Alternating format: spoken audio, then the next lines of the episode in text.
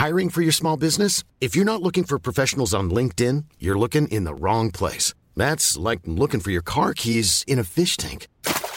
LinkedIn helps you hire professionals you can't find anywhere else, even those who aren't actively searching for a new job but might be open to the perfect role. In a given month, over 70% of LinkedIn users don't even visit other leading job sites. So start looking in the right place. With LinkedIn, you can hire professionals like a professional. Post your free job on linkedin.com slash people today.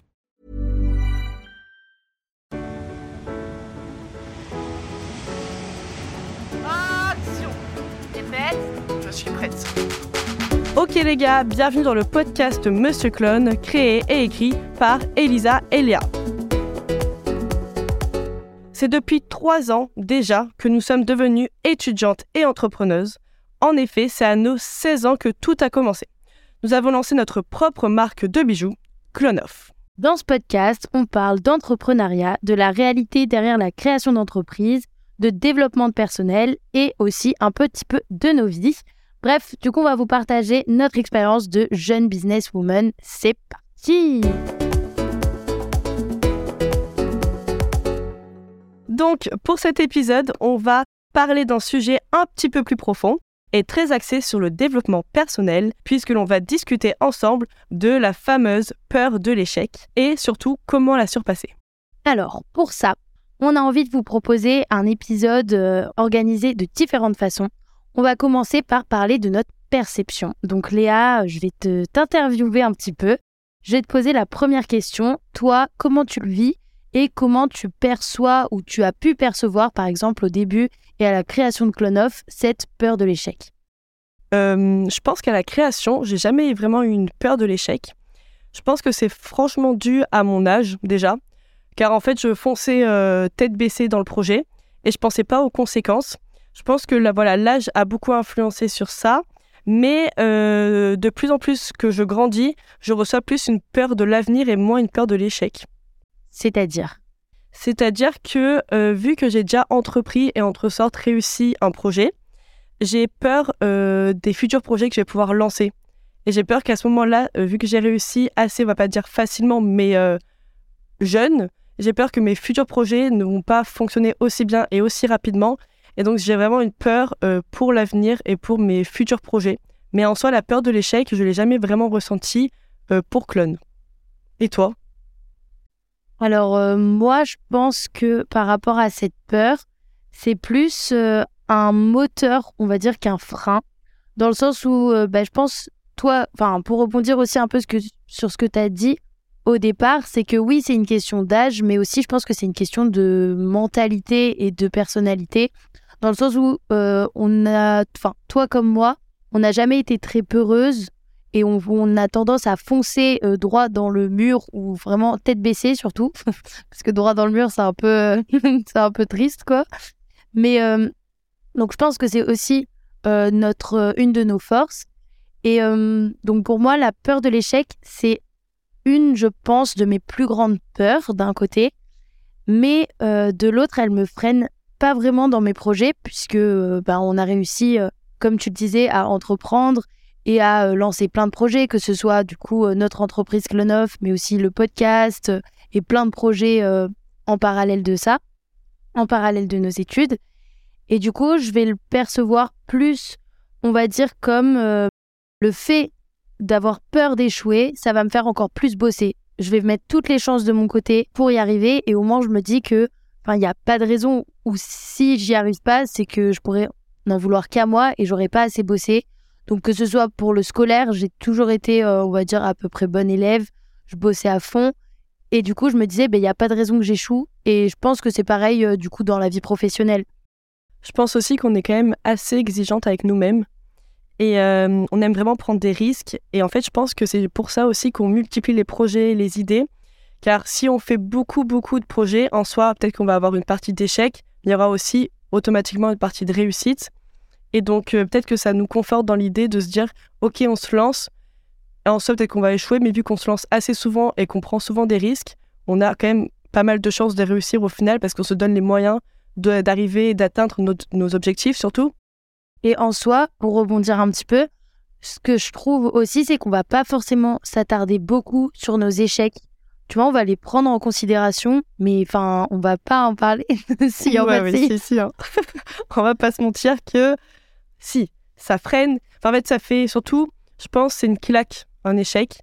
Et euh, soit la claque, tu la prends du bon côté, soit du mauvais côté. Soit tu vas rebondir sur la claque et en sortir un petit peu plus fort. sur ta claque. Mais par exemple, notre plus gros échec, Il faut savoir que c'est un sujet très sensible. c'est très et- tabou. Enfin, on en a parlé vraiment à très peu de personnes. Parce Ah, que c'est vrai qu'on aime bien exposer, enfin, comme tout le monde, nos réussites, mais nos échecs, on, on a du mal à en parler, même à nous-mêmes. Et je pense aussi que c'est très très culturel. En France, c'est toujours tabou les échecs. On le voit sur les réseaux sociaux. Tout le monde sa réussite, sa vie parfaite. Et dans l'entrepreneuriat également.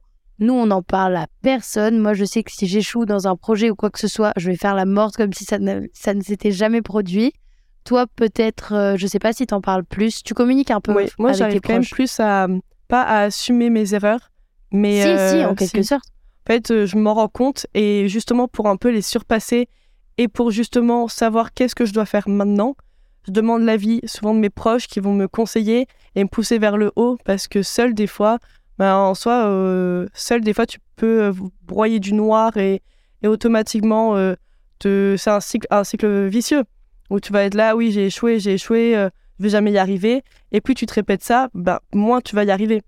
Donc c'est vrai que j'aime bien en parler pour euh, justement surpasser mon échec. Après voilà, dans Clone, on a tellement vécu peu d'échecs que dès qu'on en a vécu, ça a été pour nous euh, une très mauvaise passe. Après ça a été assez rapide, on va pas non plus euh, on n'a pas passé une Non. semaine dessus, tu vois. Mais en soi, euh, quand on dit oui, on a eu très peu d'échecs, je pense que c'est vraiment lié à ce que je disais un petit peu au départ. C'est que, bon, bah déjà, on regarde nos chiffres et on fait attention à ce qu'on fait depuis pas forcément très longtemps, tu vois, depuis un an. Et avant, je pense qu'on a eu plein d'échecs, mais qu'on s'y attardait tellement pas, tu vois.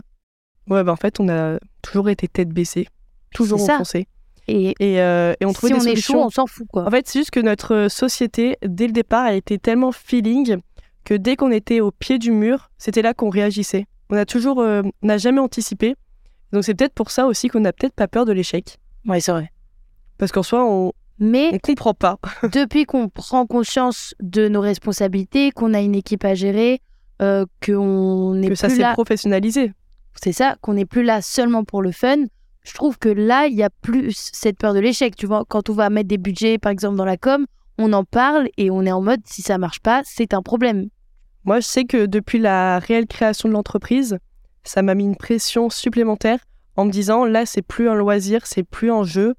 Euh, tu peux pas arrêter du jour au lendemain en te disant euh, c'est bon, je passe à une nouvelle activité, à un nouveau hobby. Non, non, là, c'est un vrai truc. Tu dois chaque mois euh, payer euh, des, des charges Les salaires, et t'as pas le choix. T'as pas le choix d'y arriver et t'as pas le choix de faire des ventes. T'as pas le choix de bosser. Enfin, ça devient plus euh, pas une contrainte parce qu'on prend toujours du plaisir à bosser, mais on sait qu'il y a un enjeu derrière qui est beaucoup plus important. c'est sûr, clairement. Et personnellement, par contre, moi, je sais que c'est un point sur lequel je dois m'améliorer. C'est que l'échec, je le perçois vraiment comme une honte.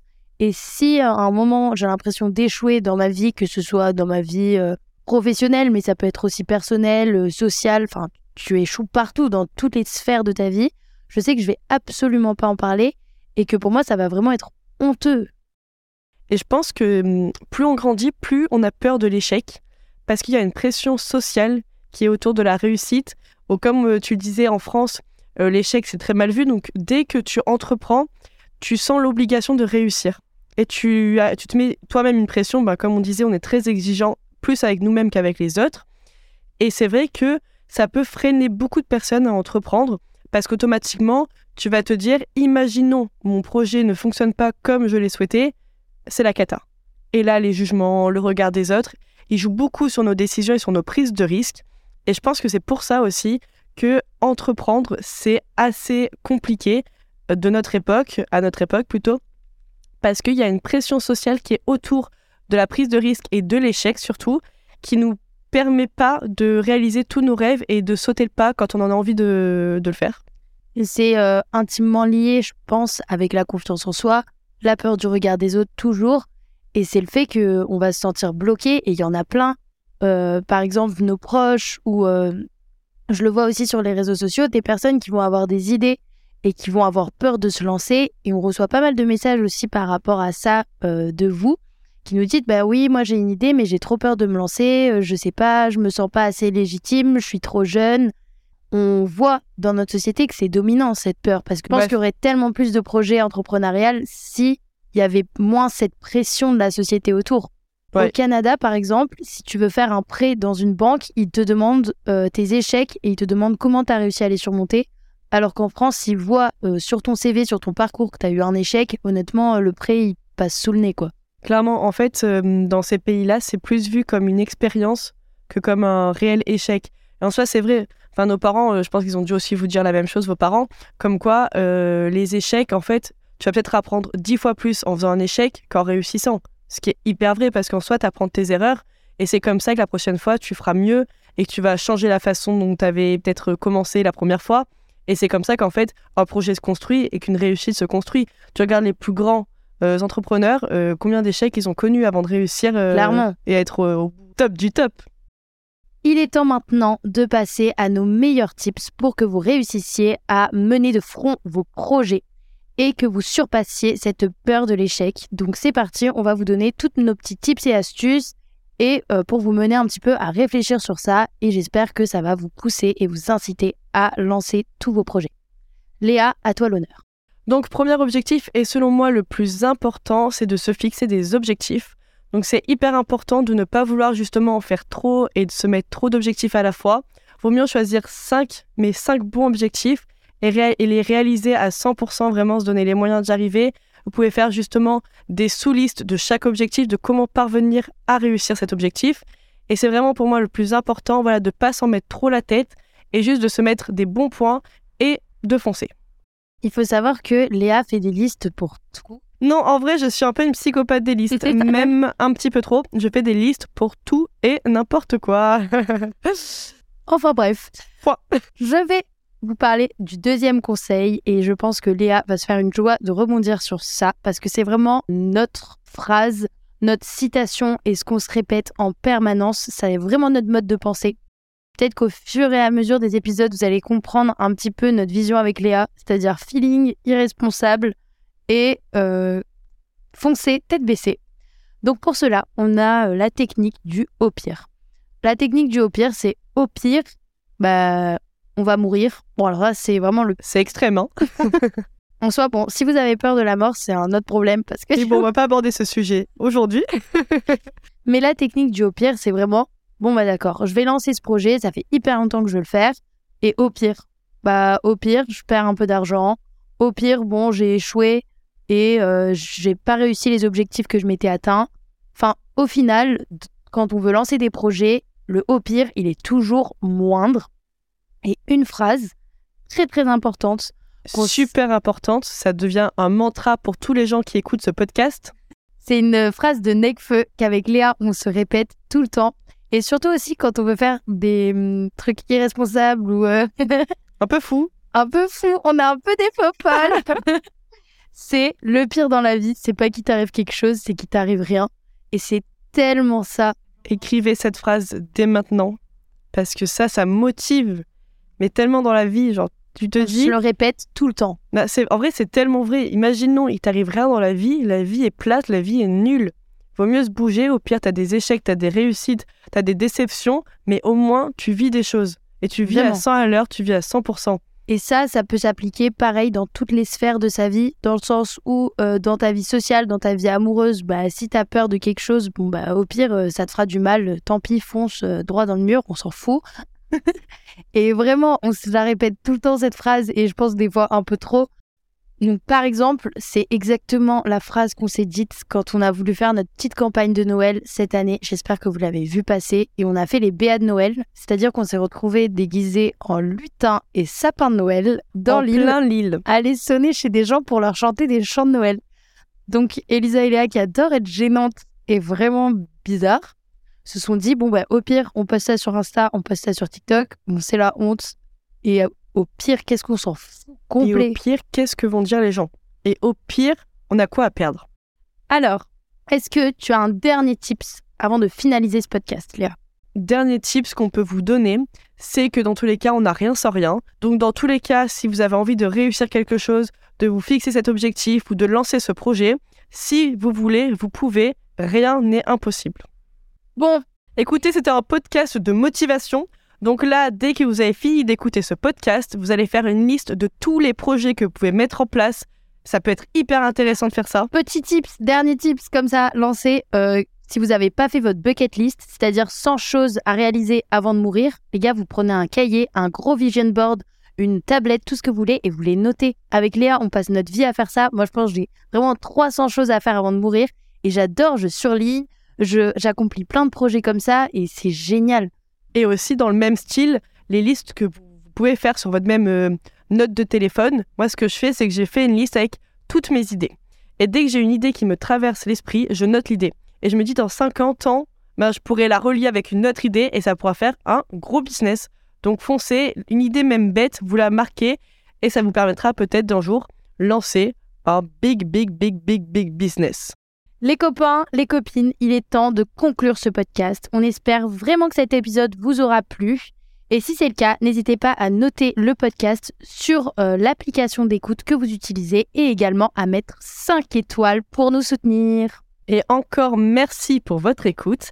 Et surtout, n'oubliez pas d'aller vous abonner sur la page Instagram de Clonov qui est @clone.off.